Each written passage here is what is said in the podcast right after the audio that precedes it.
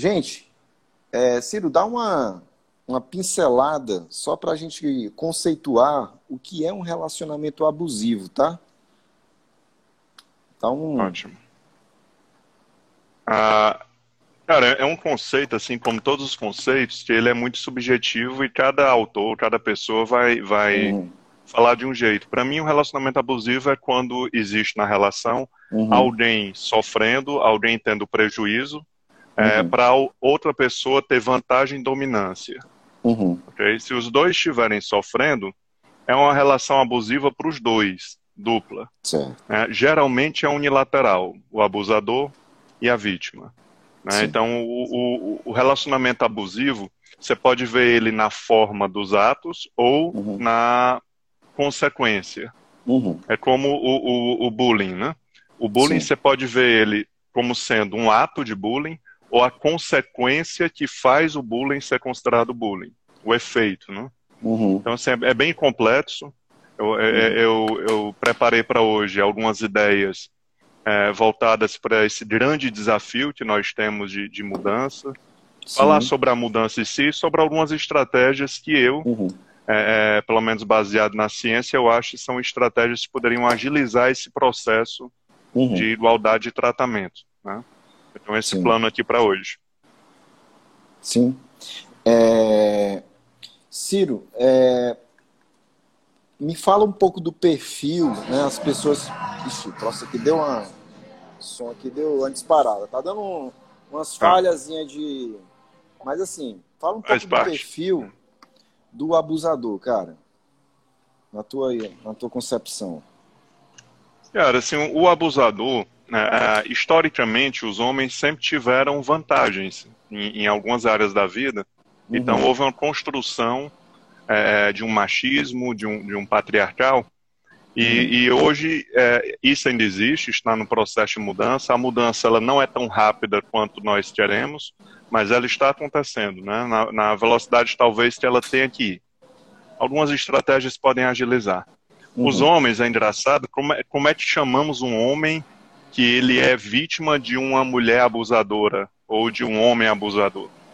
Ah, no lugar de dizer que é uma vítima ou abusado, ele é o barriga branca, né? É, é um hum. termo que se usa só para os homens. Né? Brilhante. Então, quando, quando, quando, eu, quando eu conheço um homem que tem uma relação de controle abusivo na relação por parte da, hum. da, do parceiro ou da parceira, hum. ele diz, eu sou um barriga branca e vira uma grande piada entre os amigos. Sim. E aí existe uma crença coletiva, e inclui homens e inclui mulheres, que é uma crença, ok? Que mulher não gosta de homem barriga branca. É, então imagina, já existe uma história construindo é, uhum. maior vantagem para os homens. Ainda existem crenças coletivas que entram nas, nos homens e nas mulheres de que um homem não deve ser barriga branca. Uhum. É, então já está dizendo para o cara que ele não deve é, é, é, que, que, ele deve inverter isso, quando na verdade o ideal era que ele buscasse um relacionamento saudável para os dois, entendeu? Sim. É, a, a, igualdade é, é, um grande desafio. Essa é, a ideia de igualdade de tratamentos e direitos, que é a, a nossa bandeira, né, a bandeira uhum. do mundo moderno, ela tem como maior desafio a cultura, a educação, né, uhum. as regras estruturais e principalmente a biologia, cara, que é uma área que eu sempre falo que é negligenciada. Né? Gente, então, a... Ciro, tem Pode muita falar. gente aqui, desculpa, tem muita gente aqui falando aqui que nunca ouviu o termo barriga branca. Eu acho que é um termo cearense, tá? Eu também conheço esse termo, tá, gente? É, mas assim, então tá variando, né? É uma expressão uhum. cearense, tá? Mas aqui o termo aqui entre os paulistas lá para cima é banana. Ou panda, é né, banana, né? Chamam é também. Panda, né? É... é... aquele sujeito, geralmente o homem, né? Que é a uhum. barriga branca, é aquele sujeito que ele sofre um controle por parte uhum. da parceira ou do parceiro, é, de quem ele pode ver, que horas ele tem de voltar, quais são os dias que ele pode sair, e, uhum. e, e vira uma piada, né? E não é Sim. é visto como um, um, uma relação abusiva, mas como um cidadão que é fraco. Sim. Né? A culpa recai toda para cima dele, do, do cidadão. É só, é só um termo que se fala muito e a gente não associa a, a controle abusivo, mas é. Sim. Bom, relacionamentos tóxicos, gente, eu, a gente dando uma recapitulada em relação à nossa live passada, que foi muito legal, mas muita gente aqui talvez não tenha visto a nossa live passada. E como a gente não deixou salvo, eu combinei com o Ciro da gente fazer só umas pinceladas resumidas para seguir adiante no tema, tá? Relacionamentos tóxicos, gente, eu costumo falar que ele, a gente tem que ver, às vezes, no, no, a, a, no pé da palavra, né? Tóxico é o quê? É droga, né? Tóxico é uma droga. Relacionamentos tóxicos, né? Se, é, é, é a definição, ela, ela, é, ela é quase autoexplicativa. Porque quem está numa relação tóxica com a, com a droga, com o álcool, né, viram a questão da dependência química. Né? O dependente químico, ele na hora que ele está consumindo a droga, na hora que ele está tendo o uso da droga, ele se sente bem.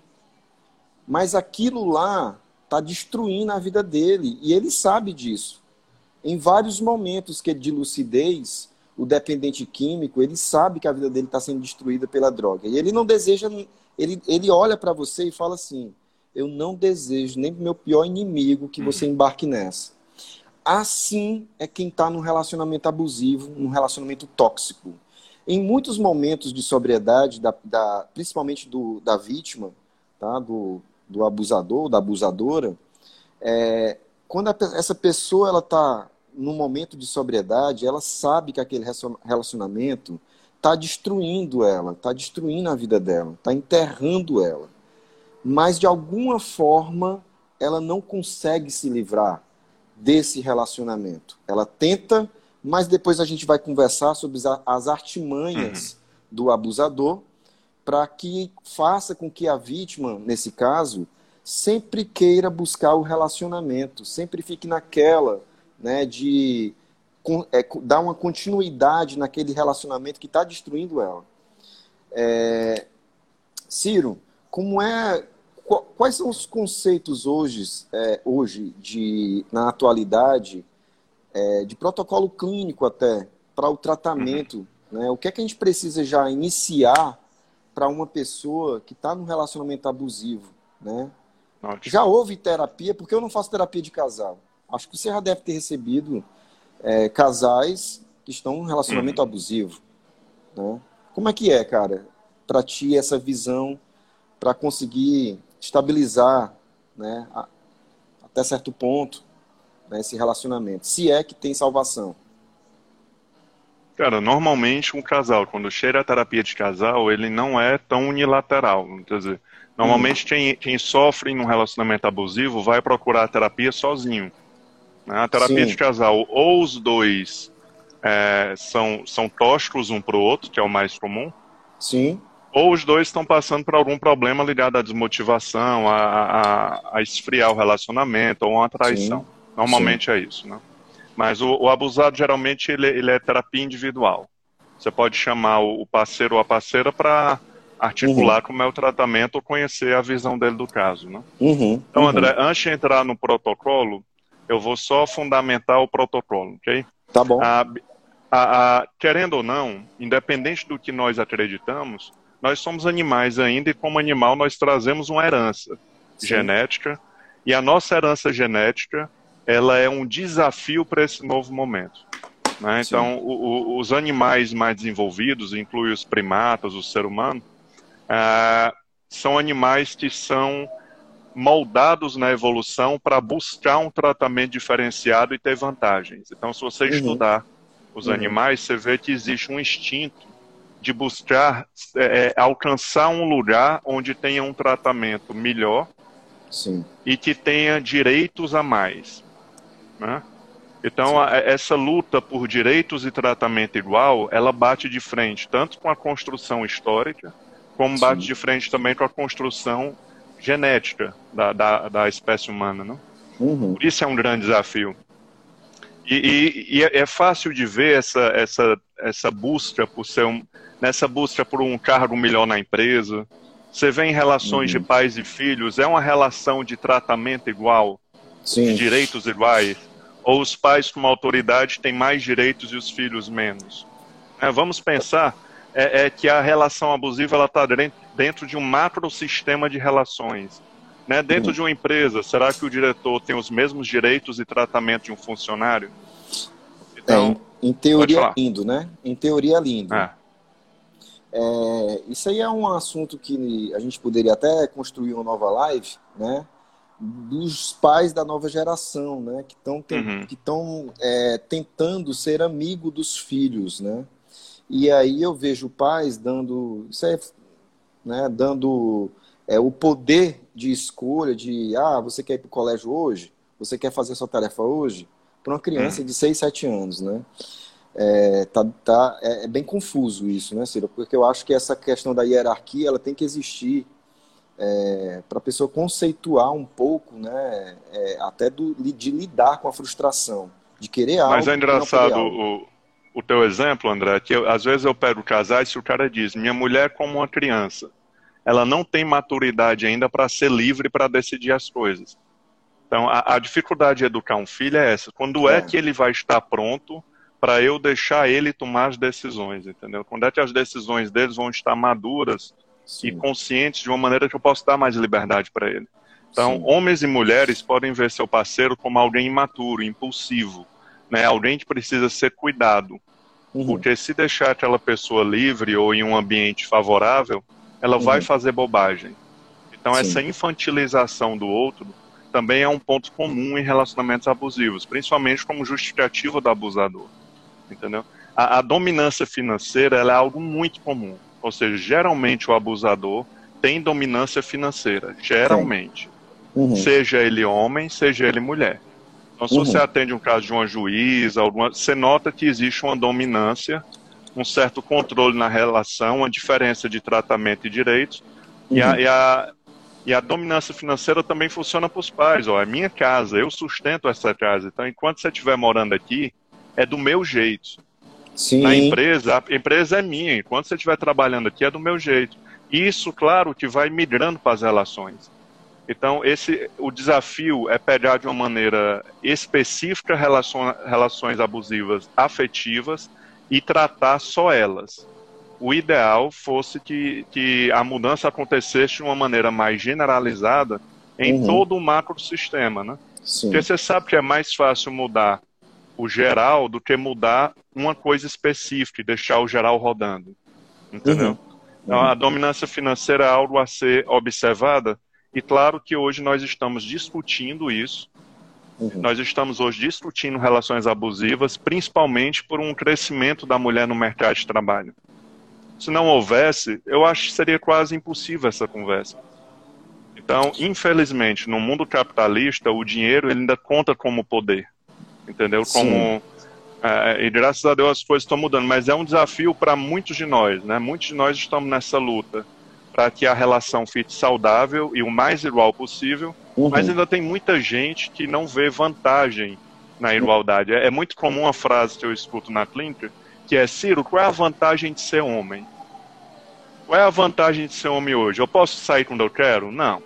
Eu posso ter outras mulheres? Não eu sou livre para fazer o que eu quero? Não. Qual é a vantagem de ser homem? Ou seja, olha a referência que ele tem do uhum. que é ser homem, que, que é realmente ter alguém com tratamento e direitos bem acima. Sim. Mas isso já é um bom sinal, é um sinal que as mudanças estão acontecendo.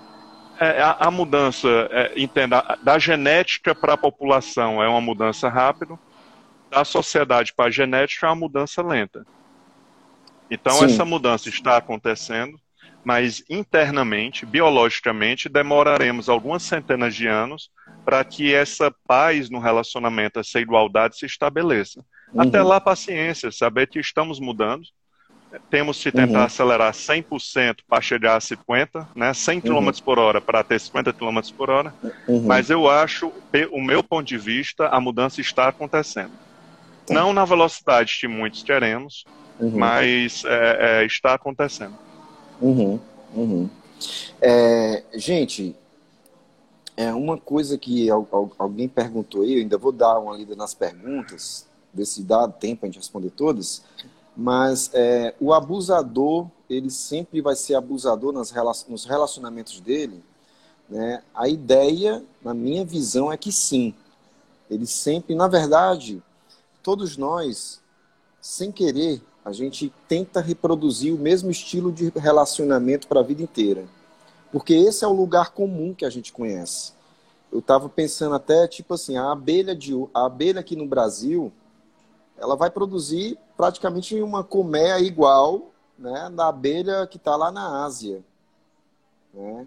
Esses comportamentos genéticos né, de é, tentar construir o mesmo que eu né, lido e normalizo. É, o grande ponto dos relacionamentos tóxicos e abusivos, que a gente até conversou na, na, na nossa live passada, é que a pessoa que está no relacionamento abusivo, muitas vezes ela não se reconhece no relacionamento abusivo. Né? A gente estava até batendo um papo, eu e Ciro, na live passada, de uma pessoa, por exemplo, que cresceu dentro de uma família onde tinha o abuso do pai com a mãe, onde tinha agressão dos pais. Né? Ele foi crescendo com essa ideia de que isso é relacionamento. Né? E ele tenta, né, ele tenta reproduzir isso aí para a vida dele. Né? Então, de repente, uma vítima de um abusador foi uma pessoa que sempre foi abusada, né? desde a infância até agora. Né? E para ela, isso aí não é abusivo, isso é o comum. E para pessoas que nunca entraram em um relacionamento abusivo, elas podem ser conduzidas a um relacionamento abusivo, tá?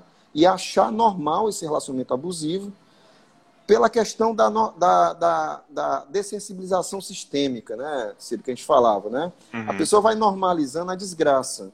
Eu até dei o exemplo de quando você está uhum. é, entrando no quarto cheio de lixo, aí você sente o cheiro, sente a fragrância da, da, da caatinga, né?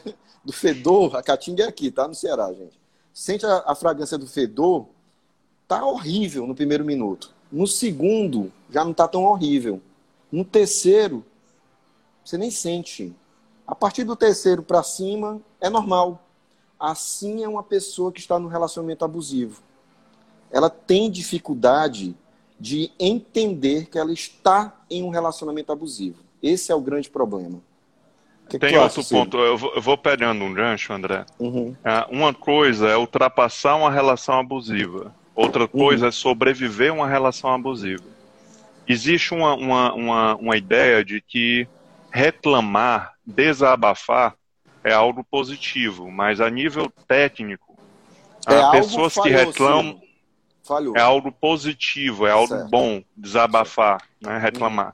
Então uhum. você nota que pessoas que estão numa relação ou num contexto muito ruim da vida e fica reclamando, reclama, reclama, reclama, aquela reclamação, se você for estudar a neurociência tá dela, mantendo ela é, um, é, é, um, é, uma estratégia de adaptação do sujeito e acomodação. Sim, tá então, quanto mais a pessoa reclama, primeiro, ela se adapta melhor à situação, o que ela uhum. dessensibiliza de tanto falar do assunto. Uhum. Aquele assunto vai ficando cada vez menos doloroso, e ela Sim. pede a rede de apoio dela, que ela está desabafando, uhum. e começa a dessensibilizar a rede de apoio. Quer dizer, a rede Sim. de apoio para de sentir a empatia, a dor dela, uhum. e começa a se acostumar com as reclamações dela. Sim. Ou seja, é, quando a gente fala em acolher alguém que está sendo abusado, não é só afalhar e tranquilizar a pessoa, não é isso. O uhum. acolhimento uhum. ele tem que ser algo muito profissional para que não ajude a manter aquela relação é, não saudável, né? Sim. Então tem que pensar em saídas, em movimentos, em tentativas e não só em, em abafar a situação no, no alívio, entendeu? Então, tanto dessensibiliza o que fala, como dessensibiliza o ouvinte, que é a rede de apoio, né? Sim, perfeito. Falar, Não, o Ciro agora tem uns insights assim que é impressionante. Realmente, gente, né, o cérebro ele não sabe a diferença da realidade da imaginação. E quando vem uma emoção muito ruim para a gente, né, a função da emoção é ser executada. Né? Ele não, o cérebro não quer saber como é que você vai executar. Então, uma raiva, uma tristeza, uma angústia de estar num relacionamento, se você coloca para fora em forma de desabafo essa tristeza, essa raiva, essa frustração, e só coloca para fora em forma de, né, é, de desabafo, mesmo com os amigos, cumpriu a função emocional. Logo depois, quando ela terminar o desabafo, ela já está aliviada e ela já está pronta para voltar para o relacionamento tranquilamente. Né? Então... André, tem um ponto, tem um, um, ponto em comum, se tu analisar todas as nossas lives e, e lives voltadas a relacionamento, sempre uhum. tem alguém dizendo, eu já vivi uma relação abusiva e só vi agora. Agora uhum. eu percebo que Sim. eu já passei por relação. Porque, na verdade, quando se dá um nome e se fala de algo, não quer dizer que aquilo nasceu ali. Historicamente, quase todos os relacionamentos nos últimos centenas de anos, uhum. se categorizados dentro desse conceito de relação abusiva, quase todos foram abusivos, de algum lado. Assim como assédio moral e assédio sexual sempre Sim. existiu. A sociedade, mediada pela tecnologia, que tem sido uma mão na roda, a uhum. sociedade agora está levantando questões e lutando por coisas. Mas uhum. se a gente uhum. for analisar, cara, relações foram é, de trabalho, houve assédio, houve assédio uhum. no colégio, houve assédio sexual de colégios hum. no colégio. Hum. É, o ser humano sempre teve essas coisas. Agora que eu acho que a gente está numa fase de evolução tão bacana que uhum. a gente está discutindo. Agora, toda mudança, ela não acontece uhum. tão rápido. Mudanças muito rápidas, geralmente uhum. não são mudanças que ficam. A uhum. mudança deve ser gradual, contínua, e, e, e, a luta não pode parar. Uhum. Entendeu? Mas se uhum. você for ver relacionamentos passados, profissionais, pessoais, cara, abusivo, assédio, Sempre uhum. existiu. A questão uhum. é, a partir de agora que você tem consciência, se você topar isso, você também é responsável por isso. Sim. Né? Tem uma pergunta que fizeram aqui, se o abusador sempre vai ser abusador. Cara, eu sinceramente não acho que uma pessoa vai ser sempre algo. É. Mas existem dois tipos de abusadores, para mim. Eu categorizo em dois tipos. O hum. abusador, aquele que é abusador por consequência, é aquele sujeito impulsivo, instável emocionalmente, imaturo, uhum. que ele ser abusador é consequência da personalidade dele, e uhum. tem um abusador estratégico, aquele que você nota que ele é um jogador, que ele curte, ele curte a manipulação. Né, que lembra mais um sociopata. Sim, né? isso. Um, um, um antissocial. É aquele sujeito que ele é abusador meio que por escolha, por jogo. Sim. Sim. e não por consequência de uma personalidade, entendeu? Sim. Então, esse que é consequência de personalidade, eu tenho menos esperança da mudança dele. Esse que é o jogador, é, ele, ele nos traz à luz um, um, um, erro. Eu acho o seguinte: estratégias de mudança para hum. relacionamentos abusivos. Hum. Um, punir o abusador, legal. Certo? Lembra, punição hum. tem que existir. Agora, Sim. o que nós sabemos é que na ausência do agente punidor, o sujeito volta a repetir aquele comportamento. Sim. Então, se a, a mulher ou o homem pune o cidadão, a lei pune ele, e ele vai para um novo relacionamento que não tem agente punidor, ele tende a voltar ao padrão de abuso. Sim. Então, punição, ok. E o principal, o mais difícil, o maior desafio em relações abusivas é você conseguir que os dois, tanto o abusador como o abusado, uhum. Uhum. que os dois tenham vantagens no novo modelo de relação deles, entendeu? Sim. Então não adianta eu dizer, ó, eu não aceito Sim. mais essa relação, você está uhum. me fazendo mal e você tem que mudar isso.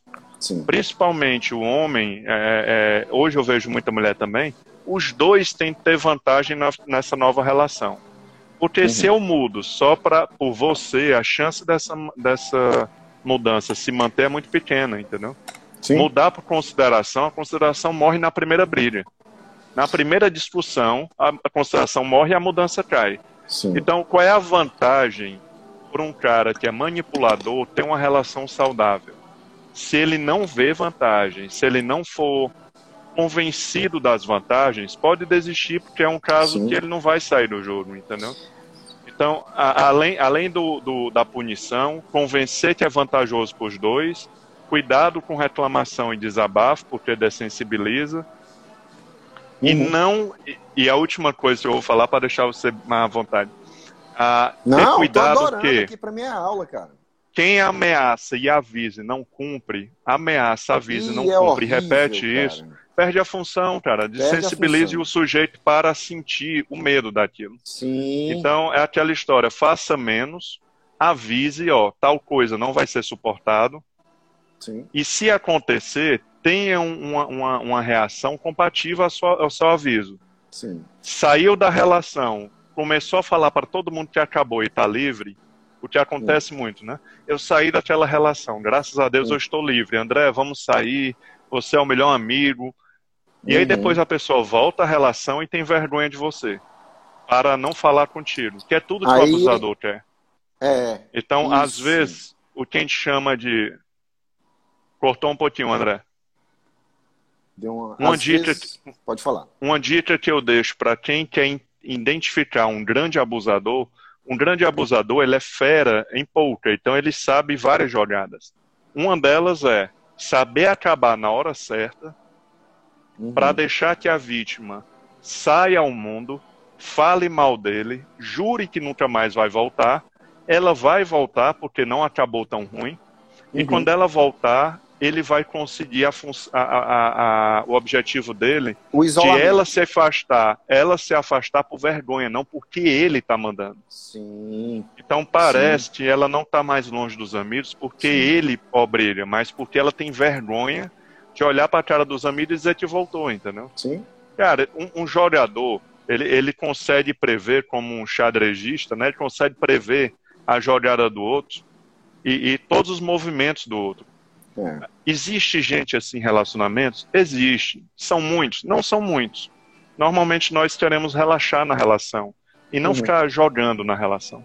Uhum. Então, normalmente o abusador, ele só joga na relação, ele não tem um, um trabalho que seja um grande desafio, um jogo. Geralmente, uma pessoa que tem um, uma profissão que seja um grande jogo, uhum. ele em casa quer descansar e não quer jogo. Isso.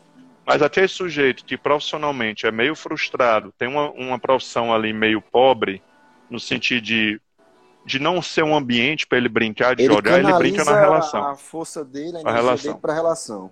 É, gente, o, o abusador, o jogador, geralmente, geralmente, tá? Não é sempre, mas geralmente é um sociopata, tá? O sociopata, né, deu uma travadinha aí, Ciro, mas eu vou esperar ele voltar, vou continuar aqui. O sociopata, gente, o abusador, na verdade, ele. Eu tô vendo, voltou, voltou. Então, assim, existem determinados passos, né, que eu falei na, na, na live passada, sobre a estratégia do jogador, do sociopata, o abusador, né? Então, o que é que ele faz?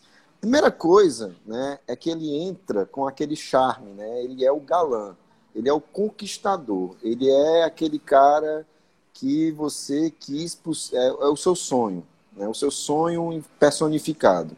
Então o cara, ele sai né, é, conquistando todo mundo à volta. Né? E aí entra na vida dessa pessoa. E começa a, a, a dar né, todos os comportamentos de galanteio, né, que você é tudo para mim, e, e ainda vem com a ferramenta de que eu vou te comigo você vai ser melhor. Aí começa sempre assim né?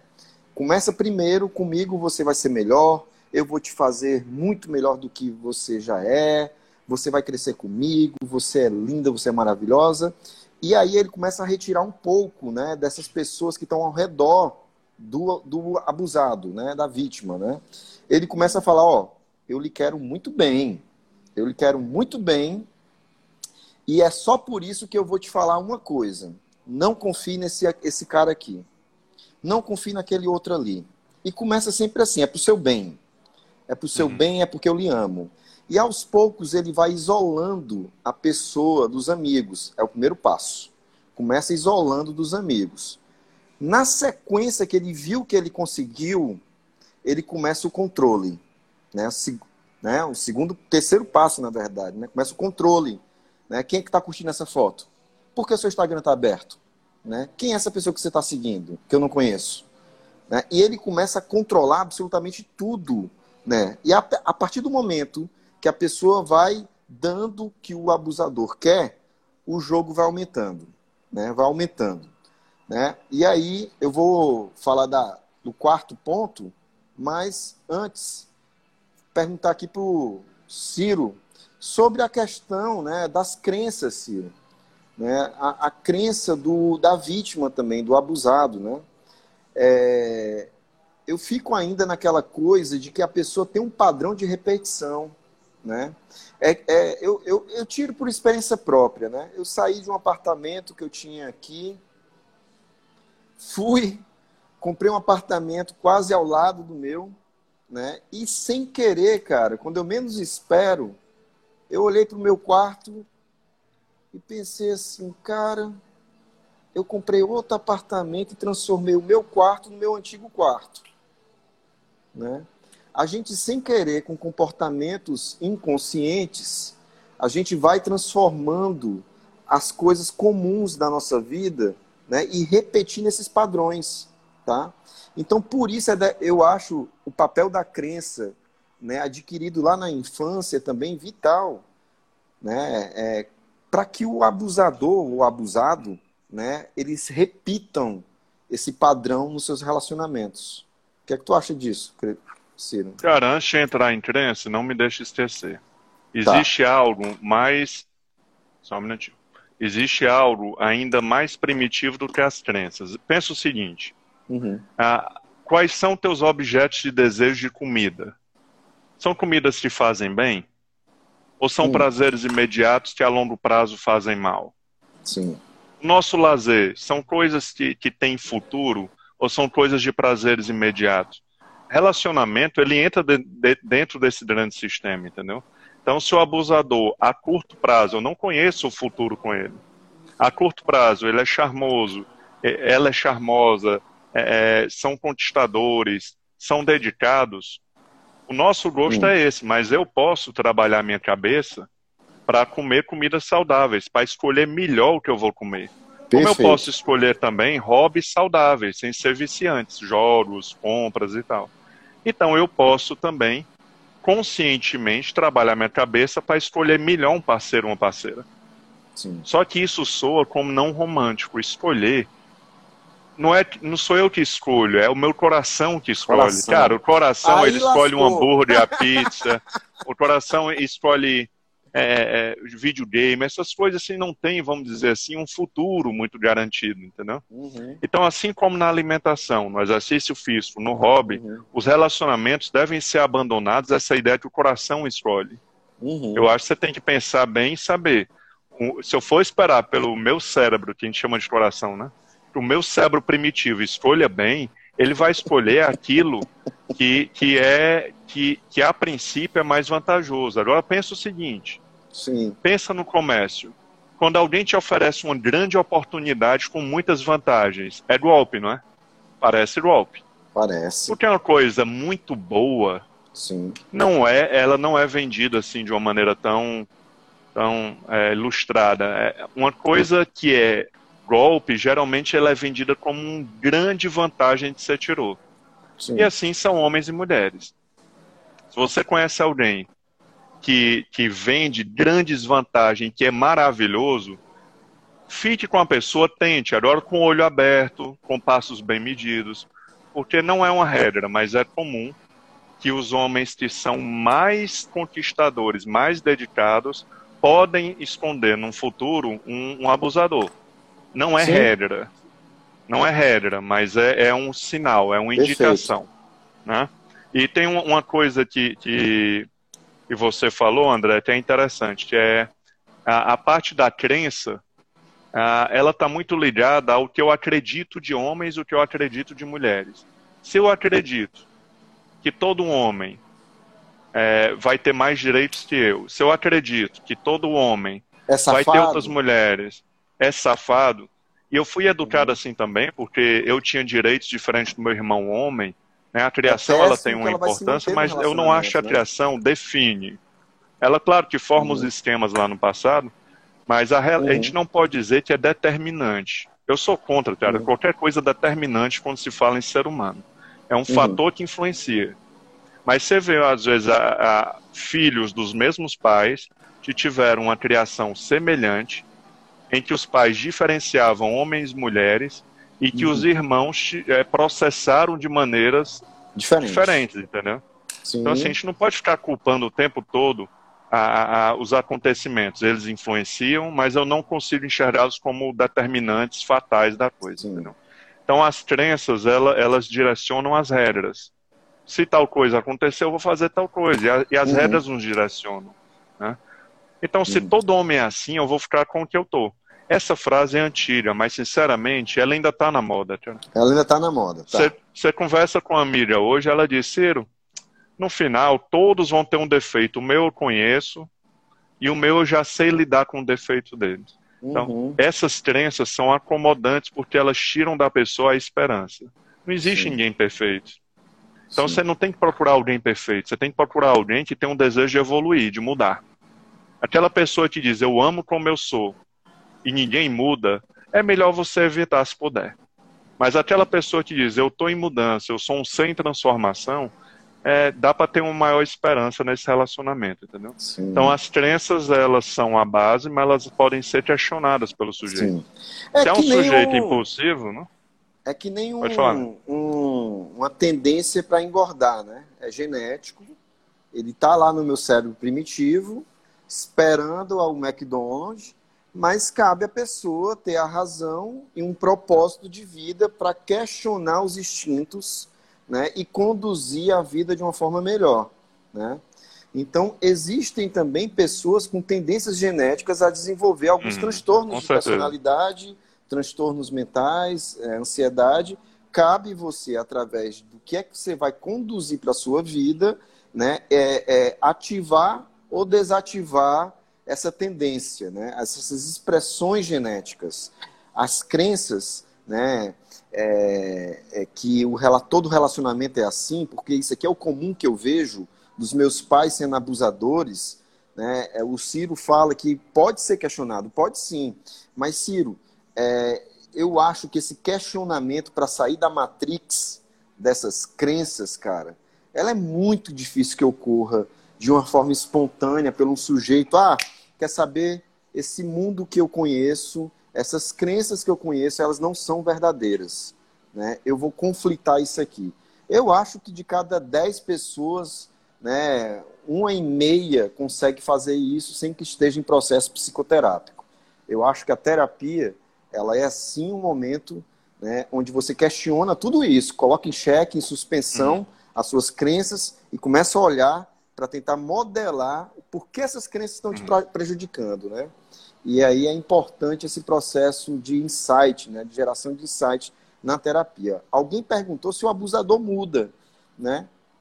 É, a minha, a, tanto na minha monografia como na da, hum. da, da, especialização, eu trabalhei em cima do comportamento do transtorno de personalidade antissocial. E em alguns casos eles mudam, né? mas eles mudam, de novo, como o Ciro falou, quando eles encontram uma vantagem para que essa mudança aconteça eles, se eles mudam pelo medo, se a, a vítima chega e dá um checkmate, né? Ah, se não mudar, eu termino. Ele está mudando pelo medo. Mas aí, quando ele volta o relacionamento, esse medo vai indo embora. E o comportamento que estava lá prejudicando ele volta de novo. Então, essa mudança pelo medo, pela punição, como o Ciro trouxe, ela acontece, mas ela é a curto prazo. Tá? a longo prazo vai se manter a partir do momento que o abusador, né, ele entende que existe uma grande vantagem na mudança. Aí ele se engaja, né, Ciro? Nessa. Cara, é, é, existem dois tipos de crença que interagem entre si: a crença pessoal hum. e a hum. crença coletiva, ou seja, aquela crença que as pessoas acreditam de uma maneira semelhante. Né? Sim. Uhum. Então, assim, nós somos, de alguma forma, profissionais que formamos uhum. opiniões, assim como professores, uhum. como médicos, como filósofos, como é, jornalistas. Então, uhum. é, a terapia, ela muda a crença de uma pessoa, mas essa mudança da crença social, que eu considero a mais importante, Sim. já que o ser humano é um bicho que se adapta ao meio social, se Sim. a gente conseguir criar um meio social diferente, ele vai ter de se adaptar. Sim. Entendeu? Então, os formadores de opiniões são a, a, as pessoas que precisariam é, é, estar mais terapeutizadas, vamos dizer, para passar isso para frente. Porque não adianta a gente, um trabalho de formiguinha, mexer na cabeça de um e outro dentro da terapia, porque uhum. o resultado vai demorar muito. Então, pessoas Sim. que têm influência direta, pais, professores, sobre as novas gerações, elas devem trazer essa mudança, entendeu? O Sim. problema é o autocentrismo. O ser humano ele nasce autocentrado, né? Ele acha que o mundo, as coisas devem acontecer todas na gestão dele, na vida dele. Sim. E alguns processos vão ser iniciados na minha vida e vão ter um resultado maior daqui a três, quatro gerações. E eu participei dessa mudança. Mas às vezes a nossa vaidade quer ver o resultado na nossa gestão. Sim. A mudança, é, esse tratamento igual, esses direitos iguais, eu acho que está acontecendo. Eu não sei se eu vou estar vivo para ver quando tiver num modelo bem bacana, entendeu? Mas também não me importa se eu vou estar vivo para ver isso ou não. O que importa é se eu e você estamos participando disso, entendeu? Sim. Então, Sim. A, a, a, minha gestão ela é uma passagem. E é uma mudança que, se ela acontecer de um ano para o outro, eu não acredito. As crenças sociais demoram centenas de anos para ser formada, não desforma em um ano. Sim. Não desforma em uma passeata, não é isso. Em um caso de assassinato eu volto a dizer, os formadores de opiniões, eles têm que se assumir a responsabilidade de, de começar essa mudança e saber uhum. que é uma mudança de médio prazo, entendeu? Médio ou longo prazo. Longo prazo. Mas uh, eu, ainda, eu ainda sou um sujeito esperançoso, porque é vantagem, cara, para homens e mulheres é, é, que a relação seja saudável. Não, claro. Não é vantagem para ninguém uma relação não saudável, tóxica. Uhum. Só para ter sujeito que perversamente gosta de jogar com o sofrimento do outro. Sim. Mas aí, sinceramente, eu não acho que é a maioria. Cara. Outra coisa que eu, que, eu, que eu sou muito cauteloso, quem me conhece sabe, é diagnóstico, cara. Os diagnósticos estão sendo muito. estão é, sendo dados de maneira muito, muito precipitada. Sim. Então se fala muito em transtorno de personalidade borderline ou narcisista. Né? O narcisista uhum. hoje é um, é um dos temas que mais vende livros né, no Brasil. Uhum. Ah, cara, para eu dar um, um, diagnóstico desse, eu preciso de muito tempo de terapia e analisar muito o sujeito. Porque todos nós, né? ferramentas, né, cara, né, todos nós temos traços. Sim. Traços de tudo, traços de bipolaridade, Sim. traços de depressão. Agora, traços não fecha diagnóstico. Não diagnóstico fecha. é uma coisa que eu acho muito séria. Nós Sim. podemos ter traços narcisistas e não ser uhum. um transtorno de personalidade narcisista. É, traços é okay? é diferente. Traços, e geralmente... não conhece, Ciro, que tem muita gente que não está aqui da psicologia, traços é o seguinte, é... você está espirrando e está com uma tosse seca e está com a dor no corpo. Você tem traços né, de sintomas do Covid, mas de repente você não fecha para o Covid. Tá? Então, traços né, é quando você tem determinados sintomas nosológicos de um transtorno mas você não fecha um total diagnóstico para aquele transtorno. Então, o que o Ciro está falando aí, que às vezes a gente flutua entre traços. Às vezes a gente tem traços de depressão, mas a gente não fecha para depressão. Às vezes tem, tem traços para uma fobia, mas a gente não fecha para uma fobia. Às vezes tem traços para um transtorno de personalidade, mas a gente não fecha para um transtorno de personalidade. Mas, Ciro, aí eu. Eu, eu, eu, eu falei isso, André, para uhum. evitar regras disfuncionais, regras erradas. Por exemplo, Sim. se o sujeito é abusador, ele deve ser narcisista. Se uma Sim. mulher é vítima de abusos sequenciais, né, ela é uma vítima sequencial de abuso, ela deve ser borderline. Então a gente tem que ter cuidado para não ficar diagnosticando por regra, entendeu? Sim. Uma coisa interessante que você falou é, existem pessoas que têm um perfil de repetição de relacionamentos abusivos. Geralmente são pessoas que têm múltiplas carências. Vou explicar. Por exemplo, uhum. eu estou com uma carência profissional, estou sem emprego. Uhum. Estou com carência de amigos, eu estou com uma vida social pobre. E estou com uma carência afetiva e sexual. E eu uhum. acho alguém e jogo todas as minhas carências nessa pessoa, e essa pessoa abarca todas, ela vai ter um poder sobre mim absurdo. E Sim. possivelmente o jogo da sedução, ela não vai ser tão apaixonada como eu, porque ela, ela me tem na mão. Uhum. Então o ideal é você distribuir suas carências. Por exemplo, você está carente, namora com uma menina que é empresária e pede para ela um emprego. Uhum. Eu acho que uma pessoa ela deve ter a sua função, outras pessoas as suas funções, e não jogar todas as carências em uma só pessoa, entendeu? Uhum. Então, se você quiser ficar mais prevenido ou prevenida uma relação abusiva, tente não ficar uhum. muito carente nas outras áreas. Ou seja, tente ser teu grupo de amizade legal, tente uhum. a sua carência profissional ser independente da sua, do seu namorado ou namorada, tente Sim. que a sua relação familiar aconteça independente do outro, tente que seu esporte aconteça independente do seu parceiro, que seu Sim. hobby seja independente porque isso vai lhe dar uma maior segurança de que o outro não consegue tampar todas as suas carências, entendeu? Ah, isso é então, muito geral... importante, é. cara. Pessoas que vivem num relacionamento ilha, né? Eu, eu converso muito sobre isso. Relacionamento ilha, né? É quando a pessoa ela tem uma, as áreas da vida dela toda bonitinha, né? Tem uma atividade física, tem a vida social, tem a profissão, tem os sonhos, né? Tem o cuidado com o corpo, né? Tem a questão da autoestima, tem planos. E aí, quando ela começa a namorar, ela some. Né?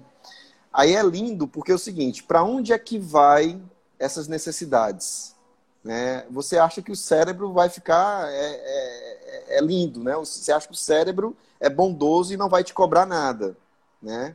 Mas ele cobra. Ele cobra todas essas, essas mesmas necessidades só que agora, todas as necessidades tem um sujeito que está preenchendo tudo. Então, o mesmo imagina, fornecedor. O mesmo fornecedor. Você ficou refém né, de todas as necessidades, tem um cara que está te dando tudo. Né? E agora você perdeu todos os fornecedores. Você só tem um. Né? E aí a probabilidade, meu amigo, minha amiga, de você virar um refém desse relacionamento e transformar esse relacionamento num relacionamento tóxico é muito grande. É Trazendo para o mundo, mundo das empresas, cara, é isso. Se a tua empresa, se tu é um corretor de imóveis e tu trabalha para uma grande construtora e o uhum. dono dessa grande construtora é cruel, você vai aceitar, você vai dormir ansioso, mas ele é o seu único fornecedor de tudo, entendeu? Sim. Então, assim, eu, eu tenho uma opinião que eu sou às vezes julgado por isso, mas eu acho que o casal, a, a, o, os dois parceiros devem ter cada um sua academia, seu personal trainer, seus amigos para ver uma vez na semana, porque se tudo ficar associado, quando se pensa em perder aquele relacionamento, parece que vai perder tudo, entendeu? Hum. Vai desconstruir é, é, é, os amigos, vai desconstruir tudo, é muita perda. Hum. Então, muita gente com medo de perder tanta coisa, de sofrer tanto, aceita um sofrimento médio numa relação abusiva ou não saudável, entendeu? Sim. Então, eu não estou falando de ser individualista, mas estou falando que pelo bem do casal, mas pelo bem uma... do futuro da relação, é, é, o casal buscar estrategicamente ter sua individualidade pode ser inteligente para pessoas que tenham já um perfil de relação não saudável. Pessoas Perfeito. saudáveis com a cabeça boa, meu irmão, pode fazer exercício junto, pode ter os mesmos amigos. Eu estou falando para pessoas que já têm um histórico de relações Sim. não saudáveis, né? Então é melhor Sim. uma relação mais individualizada. Sim. E, e assim, né, Ciro? É, é, é pessoas que têm que é, anulam, morrem até digitalmente, né? Elas morrem digitalmente, eliminando o perfil que elas têm em Instagram, em Facebook, né? E cria um perfil do casal, né? Para mim isso aí não é tão bom, tá, gente? Porque de novo, né? É importante que você tenha a sua individualidade. E esse passo aí, que aí eu ia para o quarto, quarto passo do abusador, e tem uma coisa que me pediram para comentar contigo, tá? Assim, para a gente bater um papo sobre a mulher abusadora. Olha o nosso tempo, gente... André, como é que tá, certo? Que eu, que eu não estou controlando, não. Tem tempo, tem tempo. E aí, o abusador, o quarto passo do abusador é afastar a vítima do, da família. Tá? Começa a, depois que ele né, foi o conquistador, depois que ele agora começou a, a afastar a vítima dos amigos, né? Depois que ele e ele conseguiu isso aqui falando que ele era a solução para a vida uhum. do, da, do abusado, tá? Daqui a pouco ele começa né, é, a afastar dos amigos também, ou da família, perdão. E aí ele fez o checkmate, né? Porque ele deixou a pessoa agora totalmente isolada, né? É, controlada, e aí ele conseguiu aquilo que você acabou de comentar, Ciro. Tirou das necessidades, todas as coisas que ele tinha individual, a vítima tinha individual, academia, os amigos, profissão, né? Instagram, né? a, a vida né? Identidade pessoal. Tirou tudo e controlou e tá tudo agora nele, tá? Depois que ele conseguiu tudo isso, aí começa agora, né, as facadas na autoestima, né? Esse é o passo final para entrar num relacionamento, para conseguir continuar nesse relacionamento tóxico. Ele começa a falar que a pessoa é uma merda, né? ele começa a, a, dizer que ele é um maravilhoso, que ele é um, né, ele é até inclusive bondoso, uhum. né, por estar tá aturando essa pessoa do meu lado. E o abusado, de tanto ouvir isso, ele acaba acreditando, né, acaba acreditando. Inclusive, Cira, a gente tinha comentado na sessão passada, na live passada, live passada. Né, que muitas vezes o abusador manda né, o abusado para terapia porque é como se fosse assim a, a, a formalização de legitimando que, abusado, que, ele é o culpado, né? Pronto, né? Legitimando que o abusado é o culpado de tudo, né? E aí é que entra, né, é, é aquele ponto que a gente comentou, né? Depois que o abusado entra em terapia e que ele começa a mudar, que ele começa a entender que ele está no relacionamento abusivo, que ele começa a colocar de novo uhum. para fora, né? Reconstruir a autoestima, reconstruir o amor próprio, Aí o abusado chega e se coloca contra a terapia. Né? Ainda fala assim: você piorou, né? Você piorou depois da terapia. Não é isso, Ciro? Cara, e se ele for o, o, o pagador da terapia, tudo se complica. Cara, dinheiro serve para ti, serve para isso, para ter uma independência de eu poder me cuidar e, e, e não ser é, é para o outro é, é, tão manipulado financeiramente, Sim. entendeu? Então Sim. se vê muito isso. Ah, ele parou de pagar, meu marido parou de pagar, minha esposa parou Foi. de pagar. E, e, eu tenho que abandonar a terapia. Uhum. Só se você fizer de graça. Então, é, a, a, questão do poder financeiro, cara, é o que eu acho que foi a grande mudança nas últimas décadas e o que eu ainda acho que vai definir muita coisa. Ah, lembra que eu falei que tem dois perfis de abusador? O, o, o que é de personalidade e o jogador? jogador. Uhum. Geralmente o de personalidade, ele odeia ver o seu parceiro ou parceira feliz com outras pessoas. Sim. Então, se ele vê você rindo ou feliz com alguém, ele uhum. quer dar um jeito de acabar com aquilo. Já Sim. o jogador estratégico, que é menos impulsivo, ele quer lhe afastar dos outros porque os outros são fonte de consciência, de questionamentos. Perfeito. Ou seja, podem ajudar ela a sair dessa relação. Uhum. Então, eu sempre vejo, cara, tem esses dois tipos, eles são muito claros aquele que é abusador por efeito e aquele que é abusador por profissão, vamos dizer assim, né? Ciro, por, a gente não pode deixar de comentar, senão a Yasmin vai me deixar aqui, é, me dar um puxão de orelha. A gente não pode deixar de comentar sobre a mulher abusadora e a dificuldade que você colocou, inclusive na sessão passada, na live passada, puta merda, vai sair da minha cabeça essa sessão, sobre a dificuldade, né, do homem nos dias de hoje né, ele ir procurar terapia porque está num uhum. relacionamento abusivo. Né? Fala um pouco sobre isso, cara. Cara, do, do mesmo jeito, sempre foi vergonhoso para a mulher chegar numa delegacia e falar que ela está sendo abusada ou violentada, e uhum. hoje, graças a Deus, criaram uma delegacia com, com ouvintes mais uhum. especializados, homens e mulheres Sim. mais capacitados. O homem, ele, ele, ele é uma humilhação ou uma queda de masculinidade de ele chegar e procurar ajuda porque está sendo controlado. Sim. Entendeu? Então, assim, o homem, ele é uma vítima, eu acho, menos frequente do que a mulher por relacionamento abusivo, uhum. mas quando ele é vítima, ele tem menos rede de apoio, porque nenhum amigo leva a sério, entendeu? Sim. Sim. É, ah, tu é muito besta, tu é muito mole, mas nenhum amigo vai levar aquilo a sério, vai ser só uma piada. Sim. Não sei se era e é isso a pergunta. Era sim, a tendência né, é, é, que vem aí uma geração também, como a gente tinha conversado na live anterior, acertei hum. dessa vez, que vai aumentar nessa né, procura por terapia de homens, né?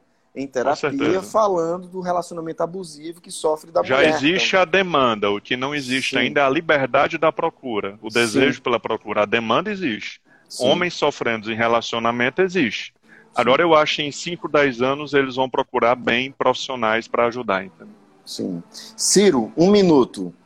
Avisei, viu? Considerações finais. André, obrigado pelo